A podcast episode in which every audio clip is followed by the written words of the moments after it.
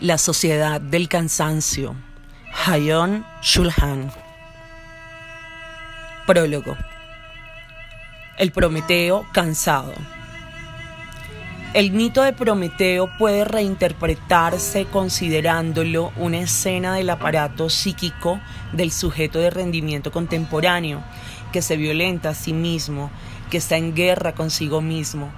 En realidad, el sujeto de rendimiento que se cree en libertad se halla tan encadenado como Prometeo.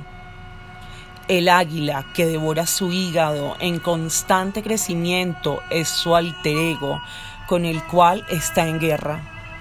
Así visto, la relación de Prometeo y el águila es una relación consigo mismo, una relación de autoexplotación.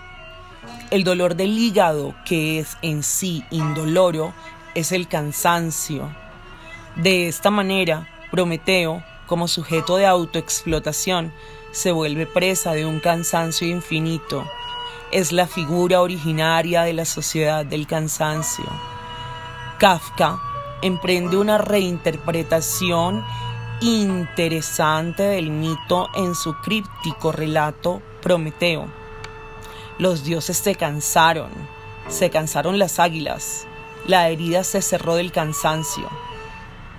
Kafka se imagina aquí un cansancio curativo, un cansancio que no abre heridas, sino que las cierra. La herida se cerró de cansancio. Asimismo, el presente ensayo desemboca en la reflexión de un cansancio curativo. Tal cansancio no resulta de un rearme desenfrenado, sino de un amable desarme del yo.